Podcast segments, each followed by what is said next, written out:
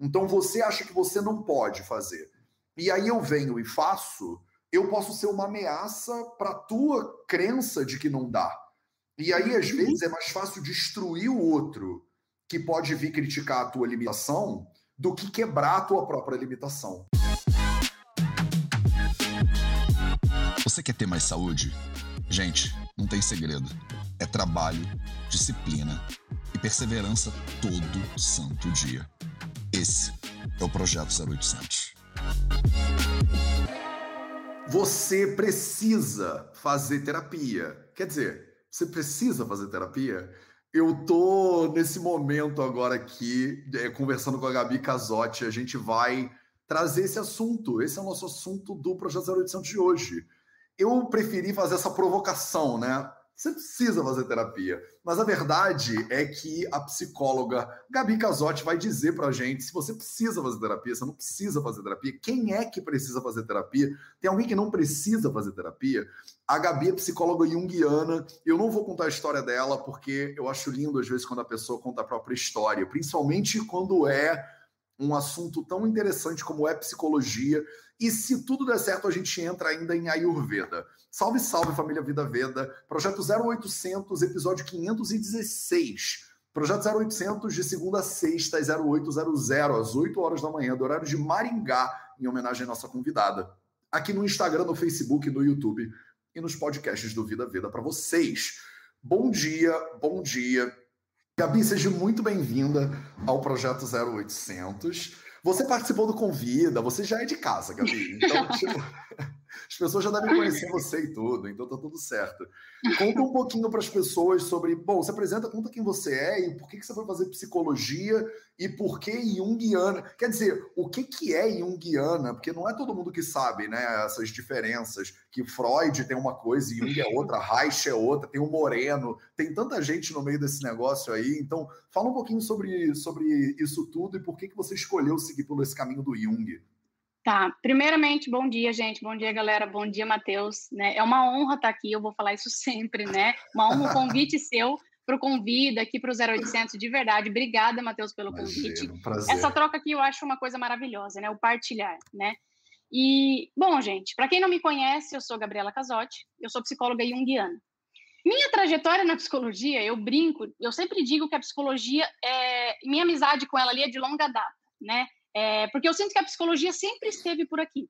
Né? Eu digo isso em relação à minha história de vida e os momentos que passei para estar aqui agora, onde eu estou. Né? Resumindo, eu comecei meu processo terapêutico aos 13 anos de idade, vou fazer 30 esse ano. Então, ah. tem uma bagagem aí, tem tempo aí. Uma bagagenzinha. Tão, um pouquinho aí. E não largarei tão cedo, porque eu amo, né? Amo. É, então, resumindo, eu comecei meu processo terapêutico aos 13 anos de idade por conta de uma crise de ansiedade, né? Um síndrome do pânico é, eu tinha muitos sintomas, Matheus. Eu ocupava um papel na minha família, um papel de a rebelde, por exemplo. Sempre na terapia, nas sessões, eu sempre pergunto qual é o seu crachá, que papel você ocupava ali na família, né? Porque Sim. toda criança ocupa um papel, ela vem para ser amada, e para ser amada ela precisa ocupar o papel naquela família. O meu era rebelde. Minha irmã mais velha responsável, do meio a centrada, eu a rebelde. Tocava o terror com tudo, né? Sempre em fugas, bebidas e festas e tudo mais. E aí veio a síndrome do pânico, veio a crise de ansiedade, né? Porque nada dura, precisa de algo a mais ali. Sim. E aí eu era sintomática, guerreira que vencia a batalha, né? Sempre vencia as lutas e sempre lutando e tudo mais, e fui vivendo, sempre nas fugas, né? E aí, entrando um pouco mais na fase adulta, eu sempre quis medicina, por conta da psiquiatria. Eu, quando criança, eu achava que a psiquiatria ia mais a fundo do que a psicologia. Sim. E aí eu pensava também em oncologia, amo, né? Tratamento câncer e tudo mais, e neuro. Só coisa fácil, assim, eu sempre escolhi coisa de boa. A gente tá, a gente tá junto, Gabi. Essas três são as, sempre foram minhas áreas de interesse maior também. Tranquilo. E aí é. me chamava bastante atenção tudo isso, né? Eu imaginava minha clínica toda branquinha, o computador em cima da mesa, eu podendo ajudar as pessoas. Verdade, tô sendo sincera aqui. Ótimo continua, eu tenho minha clínica, meu computador, tudo certinho, ajudando as pessoas, mas olha como a vida é, né? Ela vai me levar onde eu preciso se eu estiver atenta. É esse o tema de hoje, né? Mais Sim, ou menos. Total. E aí eu fui fazer meu terceirão em Curitiba, eu morei lá cinco anos, né? E dentro desses cinco anos, muita coisa aconteceu. Eu fiz cursinho, porque até então eu queria medicina, mas eu não estudava, eu não gostava de sangue, eu não gostava de hospital, mas eu queria medicina para calma que eu vou explicar. Eu queria medicina para entrar diretamente na, na psiquiatria. Eu falei, gente, tá, então eu vou ter que passar por tudo isso, não vai rolar. Na, não me é. impulsionava, porque não era para mim aquilo, sabe? Sim. E aí, mais essa vida maravilhosa, mesmo eu não dando conta do meu processo interno, mesmo eu não olhando, eu estava fazendo o meu processo. Aliás, todos nós estamos fazendo o nosso processo. A diferença é, ou eu sei de, disso, ou eu tenho consciência e vou olhar para isso, ou eu não sei e fico batendo cabeça o tempo inteiro até algo maior chamar minha atenção, né? E foi assim que aconteceu comigo. Algo maior chamou minha atenção. Vou ser bem sincera aqui com vocês. Não foi simples, não foi lindo. Ah, vou escolher psicologia. Não, não foi. Não foi assim. E aí, é, resumindo, eu comecei administração em Curitiba, porque meu pai tem empresa, desisti da medicina, falei, tá, não é para mim, fiz três meses de administração, nada. Aí comecei publicidade e propaganda em Curitiba também. Fiz um ano lá e aí voltei para Cianorte por, por questões pessoais, voltei para Cianorte para morar na cidade natal que a família, minha família mora. Uhum. E aí eu fui ia para Maringá todo dia fazer faculdade, que eu transferi para Maringá, ia todo dia de ônibus, aquele trampo, aquela coisa, mas ainda não queria nada com nada, né? Tranquei o curso no terceiro ano. Eu ia Uau. me formar nesse ano. Tranquei o curso. Agradeço meus pais que talvez estejam assistindo. Obrigada, gente, né, por, por ter me bancado e por ter entendido. Apoio, né? né? É, obrigada. É, enfim. Aí é, algo mudou quando eu fiz um processo de autoconhecimento, em 2015. Né? Eu fui para São Paulo, fiz uma semana desse processo de autoconhecimento, sem celular, sem comunicação, sem nada, assim, uma imersão mesmo. E aí algo despertou lá né? Comecei psicologia no outro ano, assim, e aqui eu estou. Mas, desde o início da faculdade, Matheus e a galera que está me ouvindo, algo na faculdade já me incomodava. Porque eu queria algo a mais, eu buscava algo a mais, né? Sempre busquei algo a mais, mas não sabia disso. Mas eu entendia, não entendia, mas eu sempre estava nessa ânsia, né? Você Até que é rebelde, Gabi, você é rebeldezinha. Sou. Ovelha negra da família, já ouviu falar? O bode expiatório. Tamo aí. Mas aí eu descobri que a ovelha negra é a que traz a transformação para a família. É ela que, que, que, muda todo o contexto. Então, eu tô, tô, tô de boa, tô, tô, no meu processo, tá tudo certo. E aí, é, eu fui no, no penúltimo ano da faculdade, eu fui fazer um curso da, com a minha terapeuta, que é até hoje Jungiana, e aí eu me encontrei realmente no Jung. Foi de um curso que eu fiz de imaginação ativa. Um papo para outra live, se for possível, da pós que eu estou fazendo inteira, agora. Né? É uma live Só disso. Sim. e detalhe que até os 13 anos de idade, isso que é legal, que foi até que você disse para mim. Eu sempre fiz terapia com psicanalista, sempre. E aí eu entrei na psicologia, crente que eu ia seguir na psicanálise, mas com todo respeito à psicanálise, mas eu sempre quis algo mais profundo, assim, sabe? E foi aí que eu encontrei na psicologia junguiana, né? Bem resumido, que é o que eu já vou falar isso na live. A psicologia freudiana, que é a, a psicanálise, eles acreditam ali no inconsciente pessoal. Jung foi um pouquinho a mais. Nós temos o inconsciente pessoal, que é aquilo que aconteceu ali na minha família, na minha história, na minha vida, mas Jung foi um pouquinho a mais que o inconsciente coletivo são forças, são coisas que nos acessam e não vem da minha mãe. Isso aí é de ancestralidade. Minha mãe também passa por ela, mas é uma repetição. É um padrão que a gente não tem acesso a ele. Ele nos acessa. E aí na terapia a gente encontra o porquê disso, entender o porquê disso na minha história. Cada um na sua individualidade. Então não, não dá para padronizar. Cada um na sua individualidade. É isso que eu gosto muito em relação à Ayurveda também, mas no final a gente fala sobre isso. Legal, legal. E aí, enfim, comecei a estudar Jung, tudo que eu havia experienciado na minha vida fez sentido naquele momento, como se ele fosse dando nomes para tudo aquilo que eu fui vivendo, assim, foi mágico, mágico mesmo. E aí, entrei numa ampla e profunda autoconhecimento, que é sobre isso que eu vou trazer aqui hoje, né, Matheus? Você precisa de terapia, né? Será? Sim. Será que você precisa de terapia? Né? É, eu, eu até coloquei, você precisa de terapia para dar uma provocadinha nas pessoas, porque eu tenho certeza que uma galera ia entrar para dizer assim, preciso não, não preciso não. E, e, eu, eu acho que na minha caminhada mesmo, né, eu acabei não fazendo psicologia lá atrás, mas eu, eu, era, eu lia todos os livros. Eu tinha as obras completas de Freud, aí eu li o Memórias, Sonhos e Reflexões do Jung, uhum. de tudo do Jung. Eu amava também o Jung, porque acho que o Jung tinha um pezinho no Oriente que sempre me foi muito próximo, né? Não foi à toa que eu fui morar na China e depois na Índia. Então, uhum. é, e uma coisa que o Memórias, Sonhos e Reflexões ele me, me, me abalou assim era que ele falava todo mundo precisa se autoanalisar antes de analisar os outros, inclusive, né? Então, claro. O terapeuta tem que fazer terapia. E eu acho que eu tinha percepção. Eu queria ser neuropsiquiatra, né? Eu fui fazer medicina com a ideia de que eu ia fazer neuro e psiquiatria. Uhum. E todos esses psicólogos, né, lá do passado, é, todos, né, eram médicos. Então, o, a psicologia, meio que o Jung, o Freud, esses caras todos, eles eram mais. Eu pensava, cara, eu vou ter que ser médico também. Então, a, o raciocínio é muito parecido contigo. Mas eu adorava cirurgia, eu adoro sangue, eu curto essas coisas todas, uhum, né? Uhum. E, então, eu, eu acho que eu coloquei o título dessa live meio que uma provocação que eu passei por ela ao longo de décadas também na vida, fazendo meditação e tal e tal que para mim, Gabi, eu não sei qual é a tua opinião sobre tudo isso, mas para mim são formas de terapia, na real, né? Sim. E eu quero te ouvir um pouco sobre quem é que precisa, quem não precisa, o que, que você acha de tudo isso, porque eu, pessoalmente, acho que eu fiz uma sessão formal com um psicólogo, que eu tinha uma namorada, a gente estava numa crisezinha, ela falou, vai conversar com o meu psicólogo, e eu fui. E eu nunca, eu, eu, nunca achei ninguém que eu tivesse esse relacionamento de sentar na frente da pessoa. Mas eu tenho a sensação de que eu fiz terapia a vida toda, assim. E eu acho que é fundamental. Mas eu queria te ouvir uhum. mais sobre isso tudo. Uhum. Beleza. Matheus, como eu sempre costumo dizer, né, é, você não precisa de análise, como todos dizem. Agora a galera saindo da live falou, gente, eu não vim para isso, calma, escuta. escuta o que eu tenho para falar, segura aí. você precisa de você, e por isso você merece fazer análise. E aqui que está a chave, gente. Quem é você, além do que você sabe ou aprendeu a saber? Né? Eu escuto muitas pessoas falarem: "Ah, não precisa de terapia não". E eu concordo. Cara, não precisa mesmo.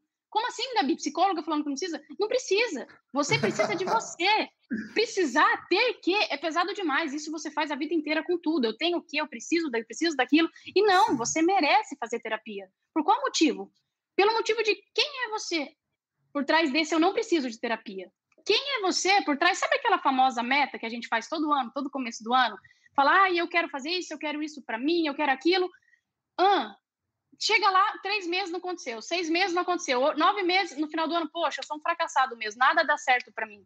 Gente, por qual motivo? Quem sou eu por trás dessas metas que eu fiz? O quanto aquilo é para mim, o quanto eu ego só achando ser para mim, o que eu acho que eu quero, o que eu acho que vai me levar para algum lugar.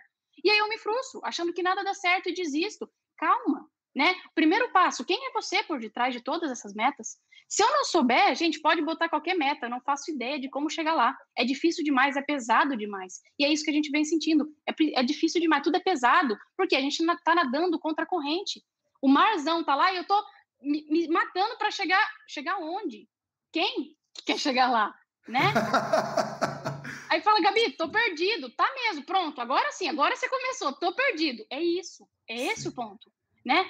E esse aqui, esse eu, gente, aqui é o ego. E nessa vida tanta coisa, além do eu sou que isso, eu sou aquilo, eu sou ansiosa, eu sou depressiva, essa frase assim me dá arrepio. Como assim eu sou depressiva, eu sou ansiosa? Eu, eu, eu, e tudo bem, tem muito eu aí, tem que ter mesmo. Só que se for só eu, o sou não completa a frase. E, grave, se, se tiver só o eu, assim, o sou não completa a frase, não dá, você vai bater cabeça. Você sempre fica nessa tentativa de ser, e bate cabeça, empurra a sujeira para debaixo do tapete, eu sou, gente, é a junção do ego, isso eu preciso falar, né? Para isso aqui é a base da, da psicologia junguiana. É o ego e o self, é essa integração, essa religação. Jung fala, né? O homem perdeu o contato com a sua alma. O que, que é isso? Alma é o nosso self, centro, Deus, Buda, Shiva, luz, em quem você acreditar. É esse, essa, essa coisa que sabe tudo sobre você. E aí tem o ego. Precisa fazer essa integração. Na verdade, precisa não, você merece fazer essa integração. Porque esse mundo interno sabe tudo sobre você. Se eu ficar só no eu e tentando. O eu é o centro da consciência, gente, o ego. Então ele fica se jogando para tudo quanto é lado, tentando se encontrar. E não volta para dentro. E é ali que está o seu encontro. É com você, é com Deus, é com a sua alma, enfim. Né? É a junção dessa consciência. Jung fala muito de religião, Mateus. O que, que é Sim. religião? Poxa, psicologia e religião, Gabi? O que, que é isso? Vou, vou sair. O que está acontecendo? Isso aí não pode. Por quê? O significado da palavra religião é religare, é essa reconexão né? Então, esse é o ponto aqui. Mas e aí, Gabi, quem sou eu então? Agora sim, agora a gente vai começar. a pergunta e a crise são um início, são um início importante, né? Um dia eu ouvi, é, toda crise é o começo de uma nova narrativa. Isso aconteceu comigo em 2017. Eu tive uma crise que eu fui no fundo do poço. Eu tenho até uma tatuagem que diz: Você fez e me refez eu era outra Gabriela, hoje eu sou outra completamente. Na verdade, hoje eu tô mais próxima de mim mesma. Aquela lá não sei quem era, era alguém me se, se tentando se encontrar. E tá tudo bem, faz parte. Faz muito parte. E aí, quem sou eu? Será que sou eu ou uma força que age através de mim? Ou uma sombra que me domina, um medo que eu não consigo olhar, ou que eu aprendi a ser dos meus pais? É você uma força que te possui. E aqui, Matheus, eu vou trazer uma frase para explicar isso. Eu gosto muito de frases, histórias. Eu Legal. acho que faz muito sentido aqui. Sim. Antigamente, as pessoas eram rudes. Agora elas estão desumanizadas e possessas de demônios. Em tal grau que nem a Idade Média mais tenebrosa conheceu. Uau! Como assim, Gabi? Possessão? O que, que você está falando? Demônio? Qual é? Né? Gente, a gente acha meio assustador, né? Falar de possessão, de demônio e tudo mais, mas deixa eu te mostrar o que eu quero dizer quando eu trago essa frase no dia a dia. Um exemplo clássico: compulsão alimentar. Quem já ouviu ou, ou falou essa frase? Eu queria parar no primeiro bombom depois do almoço, mas eu não consigo, eu como cinco. E depois eu volto pro salgado, porque eu tô com fome, eu preciso de alguma coisa, tem algo aqui que eu preciso. Eu queria parar na terceira cerveja, mas eu bebo até cair. Quem é esse eu por trás de tudo isso que acontece? Gabi, eu sei que eu não posso, eu... mas por que, que eu como? Eu sei que eu não posso beber, mas por que, que eu bebo? Por que, que eu não consigo parar? Exatamente porque existe uma força. Nós temos o inconsciente pessoal, que ali a gente tem mais acesso. Então, eu acesso, eu vou na terapia, ali eu vou ver sobre minha história, minha mãe, meu pai, fotos, mas tem o inconsciente coletivo que eu não acesso. Isso me acessa e isso me domina, isso me possui. E aí, eu sempre dou um exemplo, que é aquela coisa do, dos índios quando chegaram no Brasil, né? Que é o exemplo clássico que eu dou aqui, os, os, portugueses, desculpa, quando chegaram no Brasil, eles encontraram os índios com pouca roupa, e os portugueses sempre usaram muita vestimenta. Eles abusaram das índias porque elas estavam com pouca roupa. Eles achavam que eles podiam fazer isso com elas, porque estava tapando só o necessário, estão me provocando. Gente, o que, que acontece em pleno 2021? Tá com pouca roupa, short curto, está me provocando. Isso está enraizado na alma brasileira. Isso vai passado de antepassado, isso é passado de antepassado, de ancestral para ancestral. E a gente, e isso a força, ela domina a gente e age e eu não sei porquê, eu nem sei porquê. Porque isso acessa para mim, acessa em mim, né? E é na terapia, na análise, que a gente começa a entender tudo isso. Uma outra frase. Quando eu olho para minha alma individual, meu inconsciente pessoal, eu olho para minha história, para minha infância, tudo que eu vivi, memórias, lembranças, e quando eu olho para mim, eu tenho a possibilidade de achar traços universais da alma em mim. Uau! Esse é o ponto. Eu, por isso que eu digo, você não precisa de terapia, você merece para parar de viver uma repetição e para viver a sua totalidade. Todos os homens morrem, mas nem todos os homens vivem. Alguns só sobrevivem. Esse tipo de invalidez, assim, que amortece a alma, faz com que ele só sobreviva. Ele morre sem saber o que sua real natureza reserva para ele. Morre como um estranho para si mesmo. Gente, isso é triste demais. Você veio para essa vida para ser algo, para fazer algo. Como assim morrer como um estranho para você mesmo? E a gente acha que se conhece. Eu vou trazer o mito do Platão da mito da caverna de Platão, que assim Sim. acho sensacional esse mito e é riquíssimo. Mas um pouquinho aqui. Tá, Gabi, como eu faço para me conhecer, acessar essa força, né? Posso com essa pergunta e não quer calar. Tá, Gabi, fala, fala, fala, mas o que, que eu faço? Então, né? que, que, que eu, eu quero a resposta, cadê a pílula mágica? Cadê o botão, né? O que, que eu faço? Sim. Gente, onde fica a raiz da nossa alma? Onde a alma se manifesta, esse mundo interno se manifesta? Ela fica no corpo. Eu sinto no corpo os efeitos da alma. Eu sinto no corpo que esse mundo interno grita. Essas emoções que eu não paro para olhar, ela grita o tempo inteiro no corpo e eu finjo que eu não escuto. Na raiz do corpo está a compulsão alimentar, por exemplo. Como assim? Gente, se você está numa mesa e se essa força resolver agir naquele momento, aquela mesa que está lotada, está numa reunião de família e ela está lotada, se essa força agir, como acontece na compulsão, o que, que acontece? Você come tudo que tem na mesa, você voa na comida, você voa na bebida, você, ela gruda de um jeito que só Deus para separar vocês dois. Você pede arrego, você pede, pelo amor de Deus, eu não aguento mais comer. Pelo amor de Deus, eu não aguento mais beber. Ela te possui. Isso vem acontecendo com nós o tempo inteiro. Tem uma força aí solta há muito tempo e solta durante anos, talvez desde o dia que você nasceu. Porque isso vem passado, a gente já nasce de uma coisa de ancestralidade. Então, por que, que a gente. E acontece porque a gente vive ignorando, anestesiando e vai para o externo, entende? Porque a gente não sabe lidar com ela e está tudo bem. Não é uma cobrança, a gente não sabe mesmo, a gente está sempre no externo. A gente aprende geografia, matemática e ciência na escola. A gente não aprende a lidar com o emocional. E aqui está um ponto muito importante, né? É, Gabi, estou entendendo, né? Mas aqui vou trazer um mito, gente, que é o mito da caverna de Platão. Isso aqui, eu vou, eu vou contar ele bem resumidamente, tá, Matheus? Só para quem não Legal. conhece, bem resumidamente mesmo, e a gente vai entrar um pouquinho nisso. Maravilhoso. Estou tomando, tô tomando notas mentais aqui, Gabi. Manda, não para, não. Me avisa se estiver muito rápido, porque tem conteúdo, eu tenho medo de não dar tempo. Não, o, o YouTube, se a galera quiser mais devagar, ela, depois eles botam menos velocidade. Isso Acabaram não tem problema de falar. Nenhum. Gabi, Inclusive, você fala muito rápido. eu também sou assim. Enquanto você está tomando uma água, eu aproveito e convido Fala. vocês, 250 pessoas que estão aqui. Se você curte esse tipo de conteúdo, eu acho que isso pode beneficiar alguém, compartilha com outras pessoas. Então, aqui no Instagram, você pode clicar numa setinha que tem lá embaixo e chamar outras pessoas para essa live. Se você está no YouTube, no Facebook, você pode compartilhar jogando no WhatsApp, seja lá o que for, e curte o vídeo e já se inscreve no canal, porque tem conteúdo todo dia aqui. Só estava tomando tempo enquanto você estava bebendo uma água aí. Agora vai, Gabi. Obrigada. Gente, imagina assim então. Existia uma caverna subterrânea. Lá no começo da caverna tinha uma descida bem inclinada, bem íngreme, e escura para essa caverna. Logo depois tem uma fogueira e aí tem uma parede, tipo uma tela. E por trás dessa tela tem vários homens acorrentados, prisioneiros, olhando para uma parede. Nessa parede, gente, são projetadas algumas coisas. Então, são projetadas imagens, objetos, algumas vozes, e esses homens acorrentados ficam observando esses objetos, essas vozes, passando ali naquela projeção. Eles estão acorrentados desde que nasceram, e eles ficam ali vendo as projeções na parede. E para isso, claro, tem pessoas ali dentro que mantêm esses prisioneiros lá, que ficam de olho neles ali, que manda, troca a imagem, deixa a voz para ele, deixa eles conversarem um pouquinho, tem ali controlando tudo isso. Até que um deles, um dia, fica cansado disso e começa a se questionar se essa caverna, essas projeções, é tudo que existe no mundo. E aí ele começa a se mexer de onde ele está, cada dia um pouco. Ele vai se mexendo e tem alguma coisa angustiando, ele fala, gente, não é possível que é só isso que tem pra gente aqui. E ele percebe que tem uma luz lá no fundo, uma luz diferente lá no início da caverna, que brilha, mas brilha o tempo inteiro. E aí, durante um tempo, ele se planeja, ele tenta sair. Até que um dia ele consegue se soltar dessa corrente e vai em busca dessa luz. Não é fácil, porque a subida é bem inclinada. Então o cara sofre, ele cai, ele vai, ele vai, mas ele chega na luz. Quando ele chega lá em cima, gente, ele vê um mundo totalmente diferente. Ele vê o sol, ele vê as árvores, ele vê as pessoas. Isso até me emociona, gente. Isso aqui é riquíssimo, né? E ele vê tudo que eles enxergavam na parede era uma projeção desse mundo, desse mundo real que agora ele enxerga. E ele fica maravilhado com isso. De começo, dói os olhos dele muito, porque ele está acostumado só com a luz da fogueira. dói, ele mal consegue enxergar, ele fica meio assim, né? Mas logo ele se adapta e ele ama o que vê. E aí ele volta e tenta contar para os outros que existe um mundo além daquilo que eles conhecem. Resumidamente, bem resumidamente, esse é o mito da caverna de Platão. Por que, que eu quero trazer esse conto? Gente, esses prisioneiros estão ali acorrentados, achando que aquilo, que viver assim é tudo que, ele tem, que eles têm e merecem é olhar para uma sombra, para essas projeções e tomar como real. Claro, só viveram isso desde que eles nasceram, para eles é real tudo isso. E aqui eu trago para nós.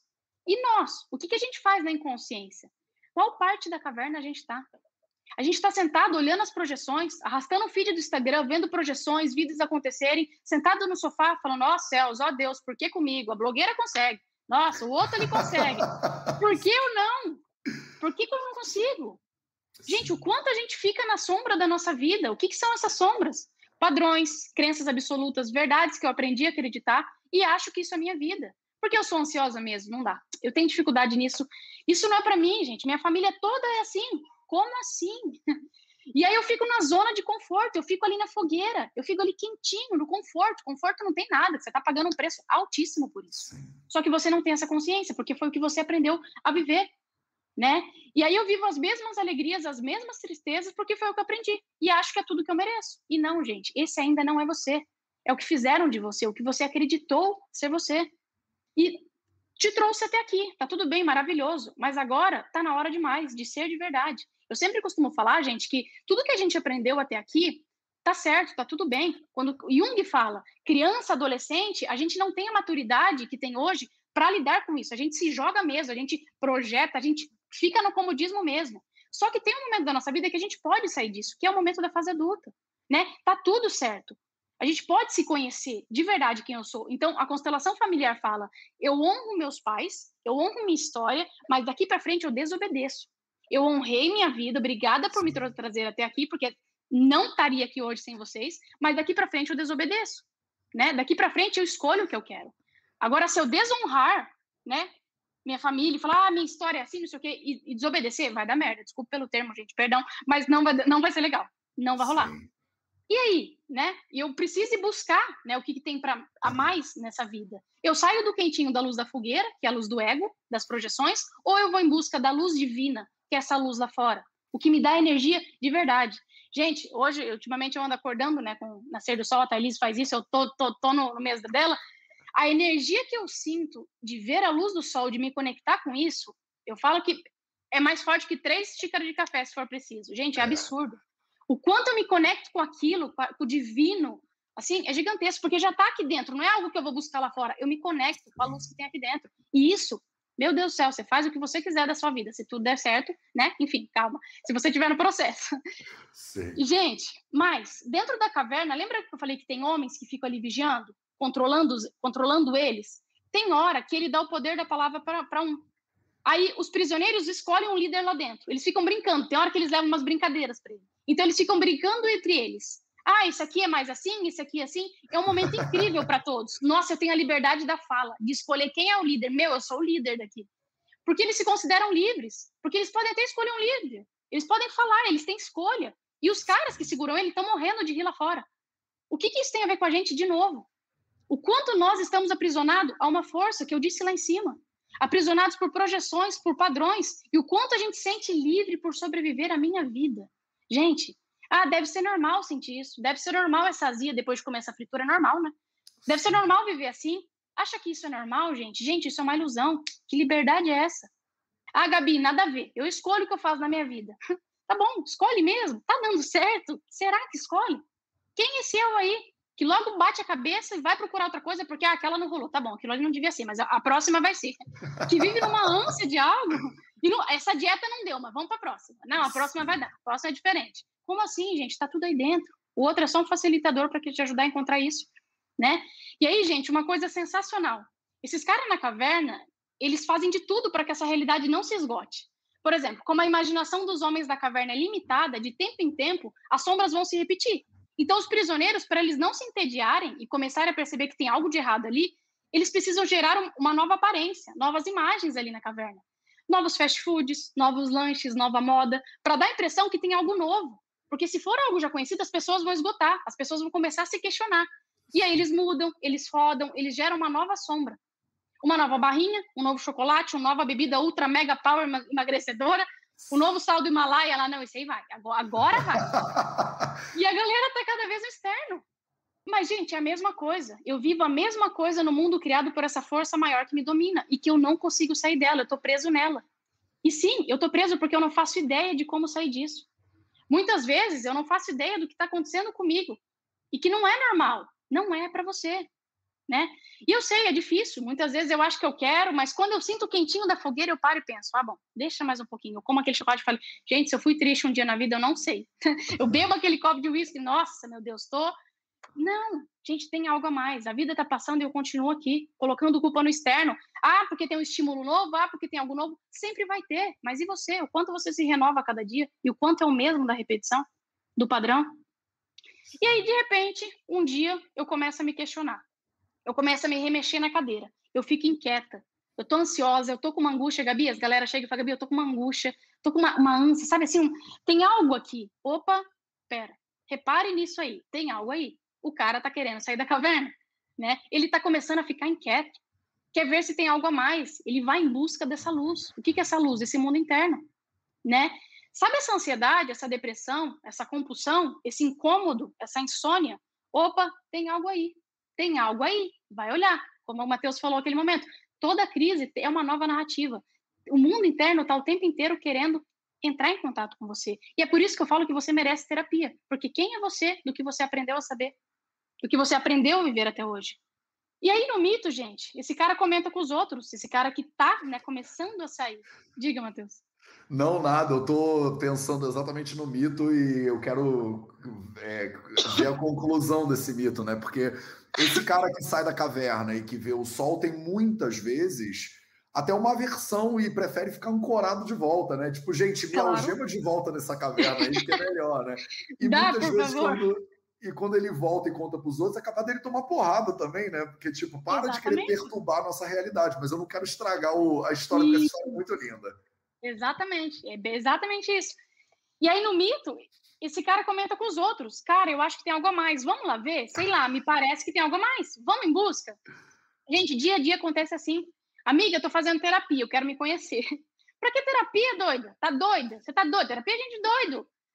Vida boa dessa e você procurando pelo em ovo. Eu, hein? Tipo, a galera fala, né? Como se, nossa, minha vida tá maravilhosa. Eu tenho uma paciente dos Estados Unidos, Matheus, que ela começou a fazer terapia comigo e ela, na segunda sessão, ela falou, Gabi, eu achava que minha vida era linda quando eu morava no Brasil. Mas quando eu vim para os Estados Unidos, eu comecei a ver que, poxa, tem algo a mais, tem algo acontecendo. E aí eu comecei a fazer terapia com você. E aí, na segunda sessão, eu comecei a perceber, eu falei, gente, a gente está bagunçando muita coisa aqui dentro. O que está acontecendo? Eu estou me questionando como. Você está bagunçando tudo aqui dentro. E eu olhei para ela e falei, opa, opa, opa, peraí. Olhei para ela e falei, será que a gente está bagunçando tudo? Ou está olhando para aquilo tudo que está bagunçado há muito tempo? não vem, não. eu, eu aguento a bronca, pode vir, mas vamos olhar para isso. Já está tudo bagunçado. Quanto você empurrou para debaixo do tapete a vida inteira? E agora a gente está começando a erguer, ergue um pouquinho abaixo porque está tudo bem. Vamos só dar uma olhadinha no seu tempo, no seu momento. Sozinha é difícil demais, né? É, é, é, pesado, dá, mas é pesado, entende? E aí, tá, amiga, vamos comer pizza? Amiga, não, tô cuidando da minha alimentação, do meu corpo, me conhecendo, me observando. Nossa, essa aí não come mais nada, né? Não come nada mais com a gente. Essa aí agora só come comida. Meu Deus do céu, nem um lanchinho. Radical. É, radical, essa palavra é ótima. Só se vive uma vez, hein? Ó, não vai se arrepender. hum, tá diferente, né? Só ela comendo isso aí. É. Tá diferente, toda cheia de terapia, né? E isso é bullying, né? Sofre bullying com isso. Você acha que não, sofre. É difícil. E aí eu digo, nunca a maioria foi quem fez história. Já ouviu falar? Repare nessa frase. Nunca foi a maioria que fez história, gente. É sempre um doido.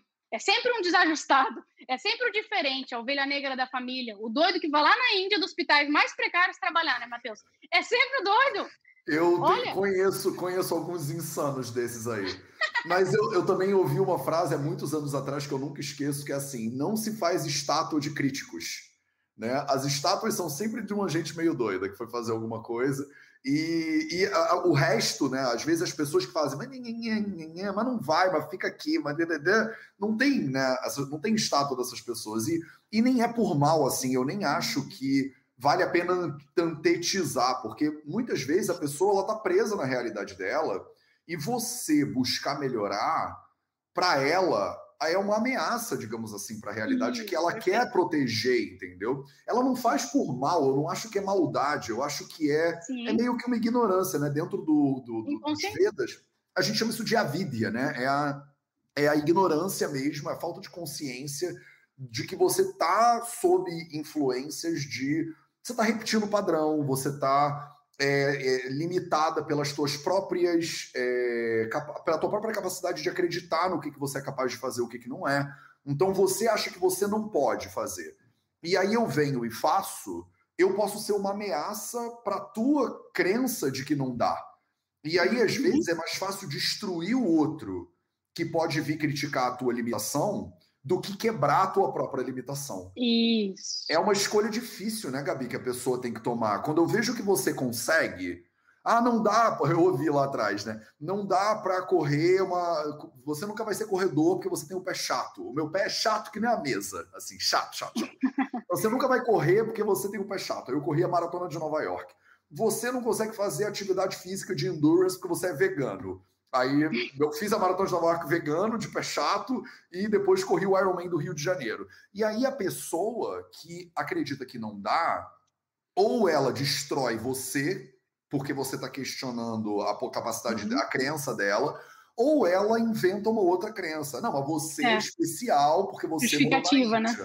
É uma justificativa, porque Sim. se você disser assim, cara, se a Gabi fez, eu também posso fazer você precisa meio que quebrar, porque, ah, porque as amarras da caverna do Platão, elas não estão te prendendo de verdade. Elas são é você que prendeu, se prendeu. Sabe quando tem. Isso é muito de filme, né? Tipo, pelo menos quando eu era moleque. Fala assim: não me segura, porque eu vou dar porrada nele. Mas não tem ninguém segurando, né? A pessoa fala: não me segura, não. Não me segura, não. Falou, amigo, não tem ninguém te segurando, não. Tá bom, mas não me segura não tem ninguém te segurando dentro da caverna. É a sua ideia de que você tem que morar ali e que do lado de fora é perigoso, por exemplo, de que o outro é o inimigo, de que Exatamente. fora é melhor, de que o amor está na Índia, de que só quando eu fizer não sei o que lá. Então, essa coisa uhum. da completude que você está colocando é totalmente ayurvédica, né? A ideia de que tem você e tem um monte de loucura Sim. que a gente e, a gente. e, como você falou muito bem, às vezes a gente herda isso.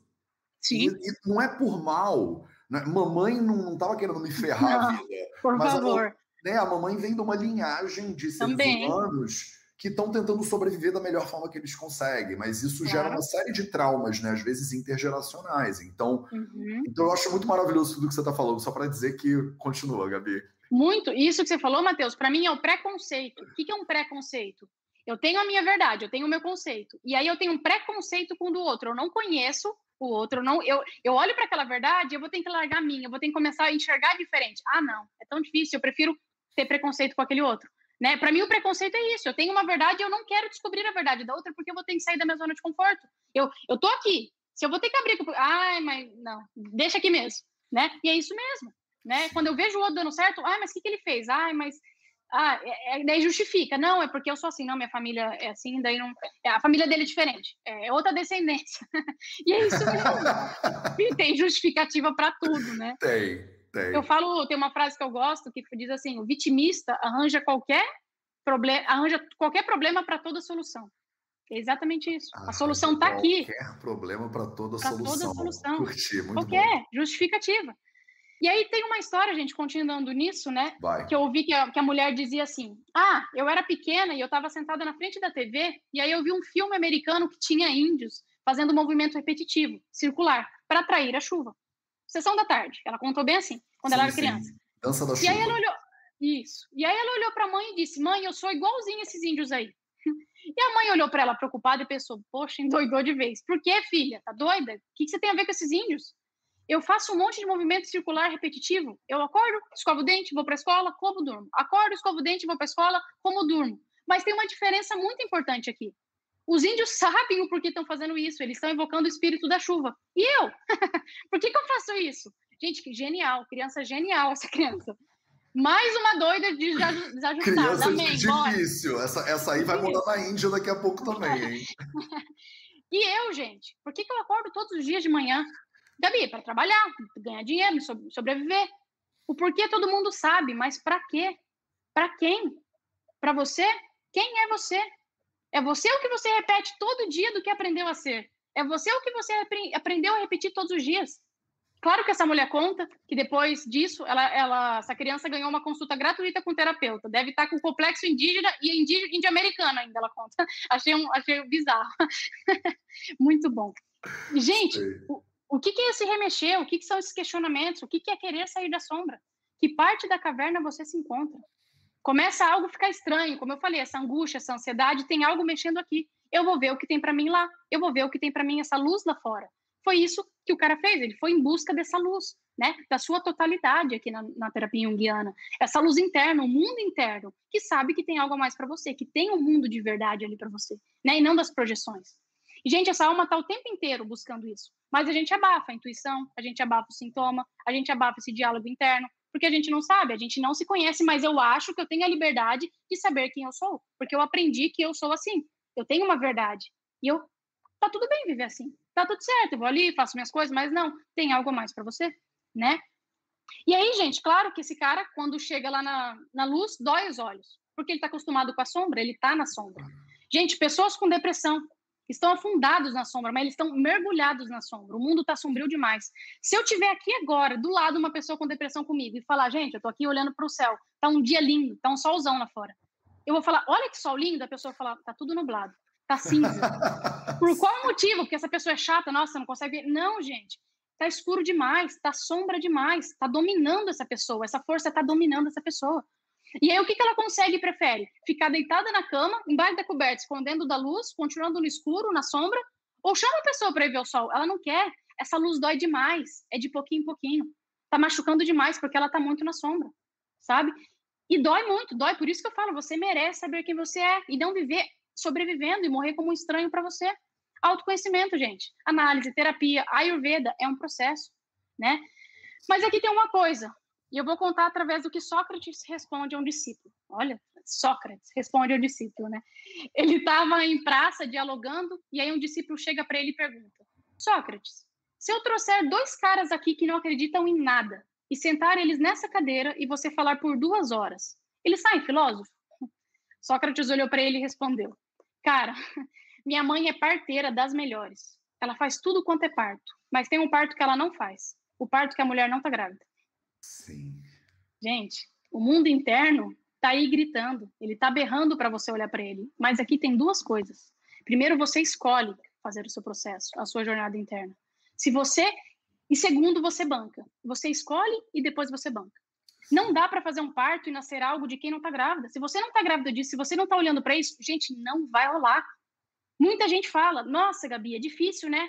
Escolher se olhar, fazer terapia, dinheiro, comer bem, fazer exercício, dormir cedo. Esse tal do Ayurveda, quatro pilares, não podia ser um, não, tá doido? quatro é muito, tá louco? Só um. Gente, é muito difícil. Eu não vou falar que não, eu falo na primeira sessão. É simples, mas não é fácil. Mas é simples, mas não é fácil. E eu repito, mas é simples, mas não é fácil. Eu não vou mentir. Eu não vou mentir. Não é fácil. E esse é o ponto. É difícil mudar porque tem consequência. Algumas coisas, muita coisa vai mudar, certo? Vai mudar mesmo. Mas me diga uma coisa: como está a sua vida hoje? Como está bancar o vitimismo? E as dores diárias? E a quantidade de remédio que você toma? E a insônia, a angústia, a agonia que você sente todos os dias?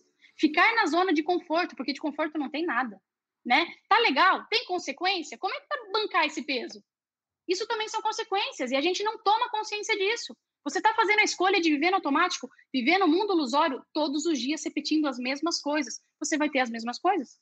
E eu pergunto: quer continuar na sombra, vivendo a vida de outras pessoas e achando que essa é a sua totalidade? Ou quer enxergar a sua luz e viver de fato o que você merece? Isso é a terapia. Eu sou só uma facilitadora, gente. A galera chega, Gabi, isso, eu só vou devolver para ela o que está dentro, para que ela enxergue dentro dela. Não tem nada em mim. Desculpa desapontar vocês. Não tem nada em mim. Mas, claro, igual o Matheus falou no começo, eu preciso estar no meu processo.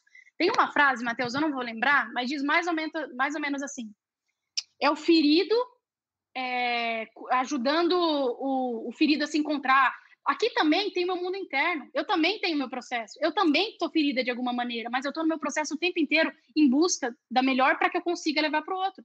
O terapeuta só leva para o outro até onde ele foi. Ele só leva o paciente até onde ele foi.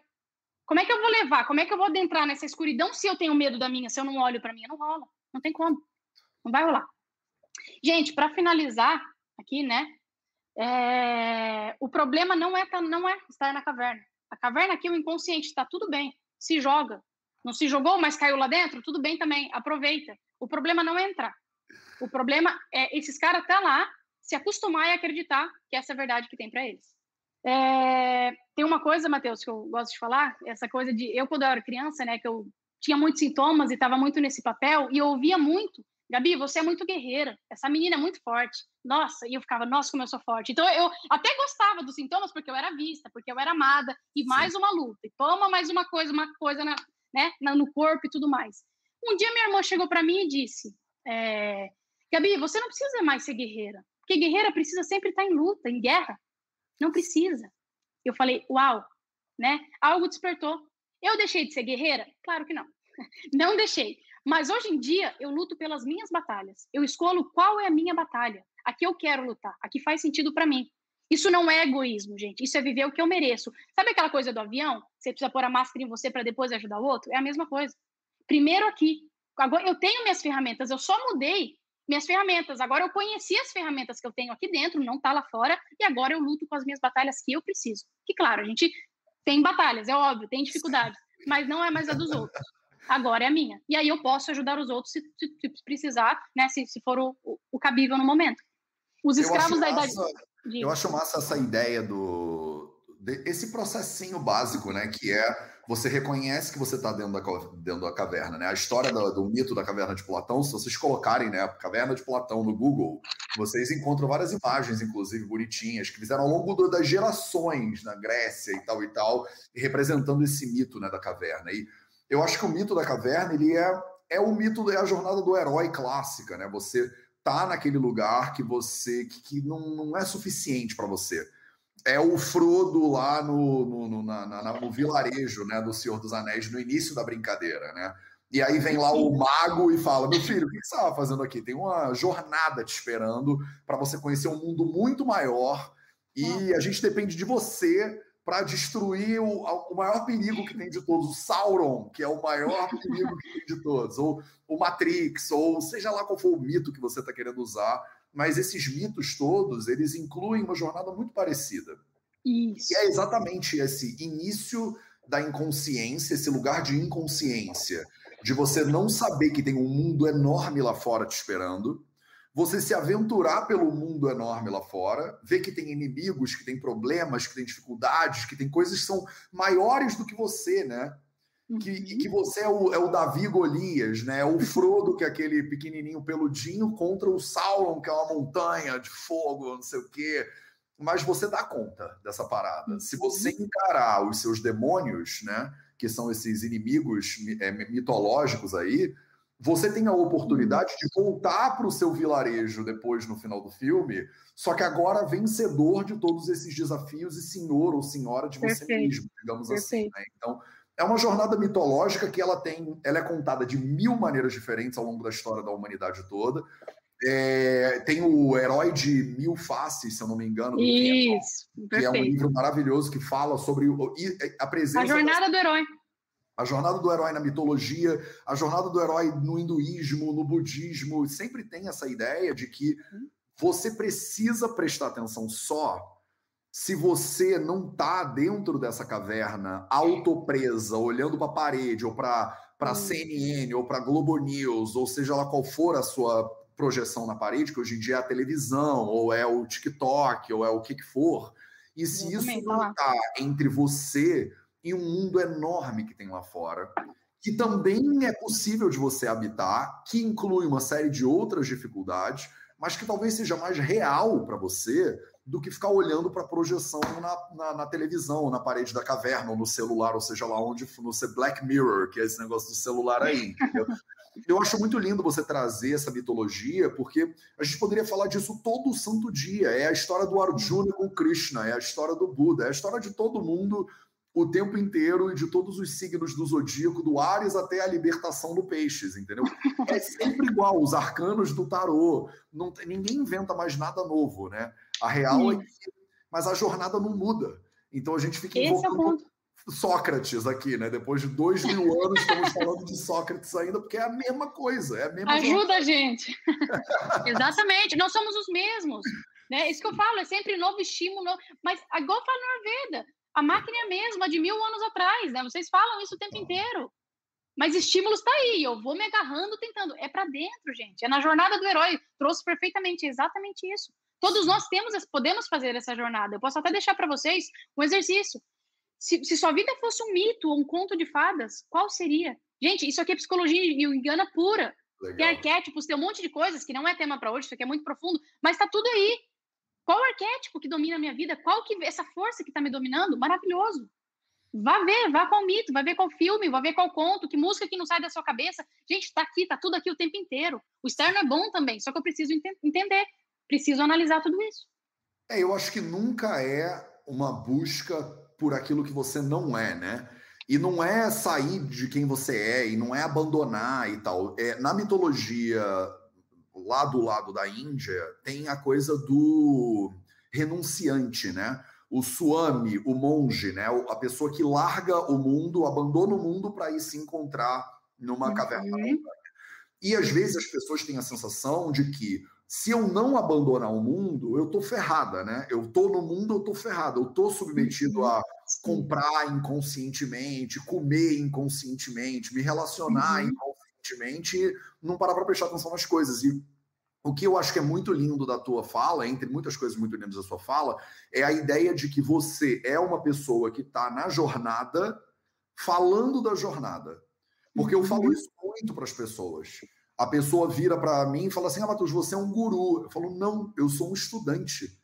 Isso. O poder do Vida Veda é que eu sou mais um estudante. Uhum. E eu tô com você, que é estudante, nessa jornada do teu lado, na real. Eu Também. não tô na frente, nem acima, nem do lado, nem atrás. Eu tô na minha. E eu tô aqui falando sobre a minha, e você tá aí vivendo a sua. E eu acho que a gente conecta com quem. Você fala, cara, Matheus, pode crer, você também tá, né? Você também tem defeito, você também fica triste, você também fica feliz, você também tem uhum. dificuldade, você também precisa de ajuda, você também precisa de abraço, de carinho, e você também ama, e também. Nananã.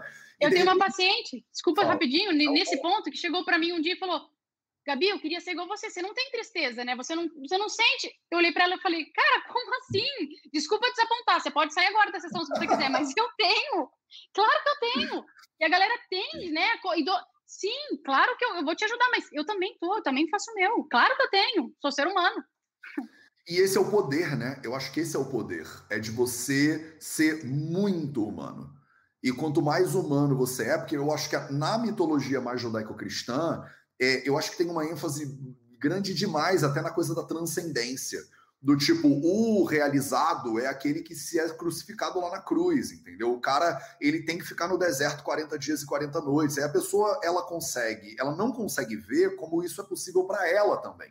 É do tipo, pô, mas aí eu vou ter que ser crucificado. De certa maneira, você acaba tendo que crucificar essa Sacrifícios, versão. com certeza. Você sacrifica aquela versão velha Sim. de você, como você falou, você tem que fazer claro contigo para você ascender também, né, para a divindade, mas às vezes a gente desconecta com a ideia do guru, né? O guru é muito elevado demais. E Isso. é muito lindo ver você falando que você também tá ferrada e tá aqui, às vezes tem que parar para refletir. Junto.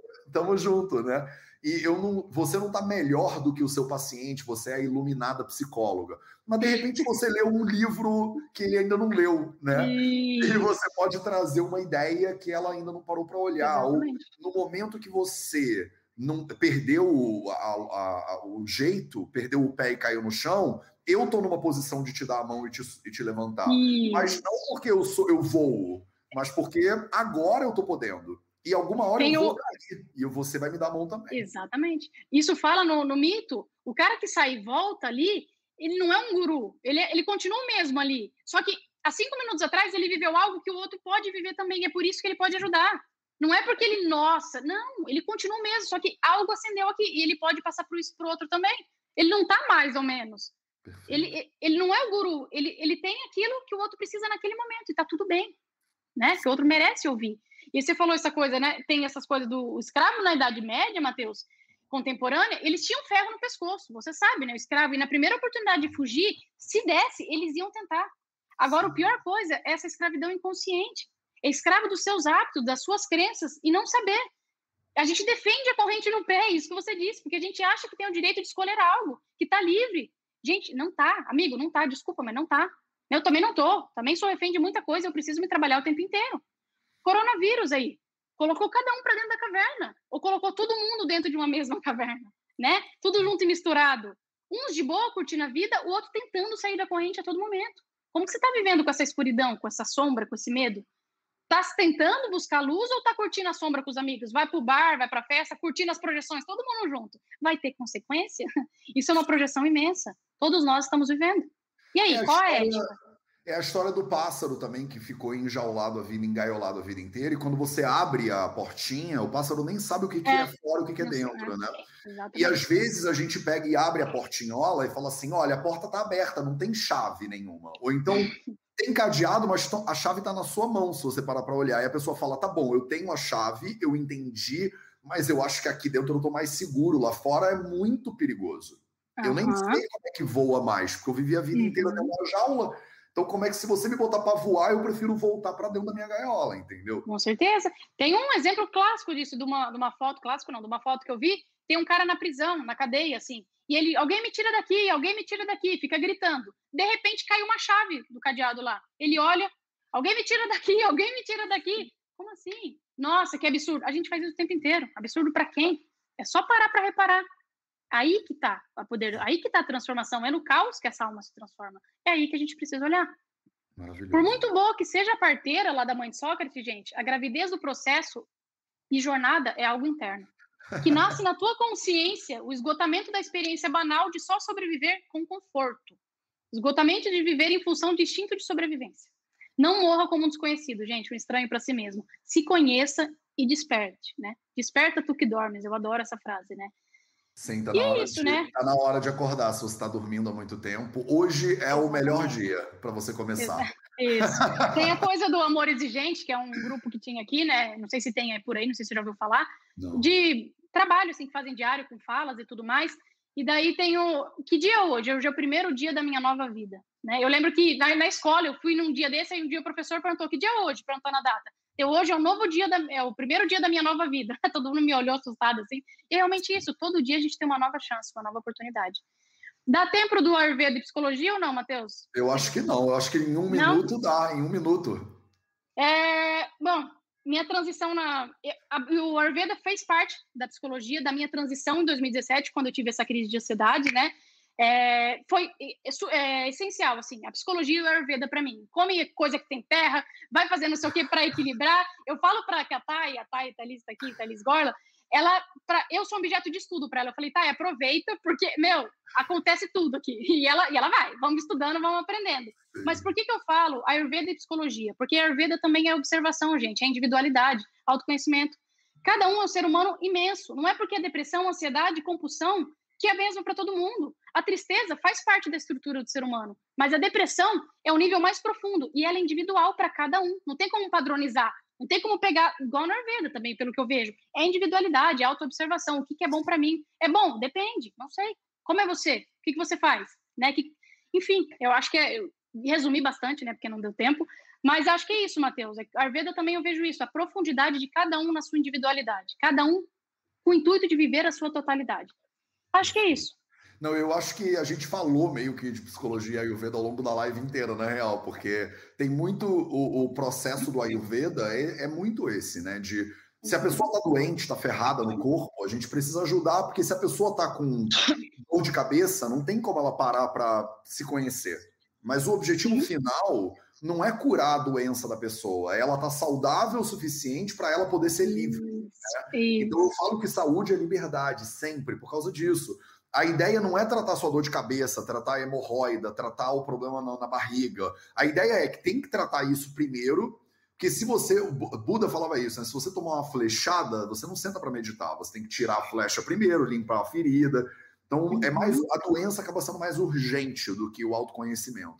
Então, Sim. você tem que ser saudável para você poder sentar e explorar esse universo inteiro que tem aí, de repente, fora dessa caverna, né? Tem um cara também que fala sempre, uma frase que eu gosto muito, que ele fala assim, quando que hoje vai ser o melhor dia?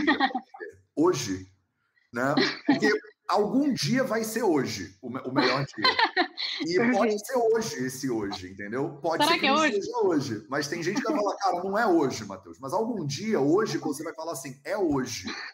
E quando é que hoje vai ser hoje, entendeu? Para você. Então, cara, Gabi, obrigado pelo teu carinho, pela presença, pelo trabalho. Se as pessoas quiserem saber mais sobre você, ou se elas quiserem saber mais sobre suas histórias, se você puder deixar as referências, é, o Instagram uhum. é o uhum. melhor lugar para conhecer e para entrar em contato contigo? Sim, sim, pelo Instagram. Ali eu posso, divulgo, converso bastante. Ali tem bastante coisa. E Legal. claro, pelo, ali tem um link do meu WhatsApp também, quiser trocar uma ideia, estou super aberto. Maravilhoso. Para a galera que está no Instagram, é só clicar aqui em cima, arroba Gabriela Casotti, com dois T's. E para a galera que está no YouTube ou no Facebook, tem o arroba aqui do lado, Gabriela Casotti, com dois T's. Gabi, obrigado pela tua presença, pelo carinho, por tudo. Obrigada. Galera, esse foi o projeto 0800 é 0800, às 8 horas da manhã, do horário de Maringá, em homenagem à nossa convidada, aqui no Instagram, no Facebook, no YouTube, nos podcasts do Vida Vida para vocês. Um beijo para todo mundo e a gente se vê de novo amanhã. Obrigada, gente. Tchau, tchau.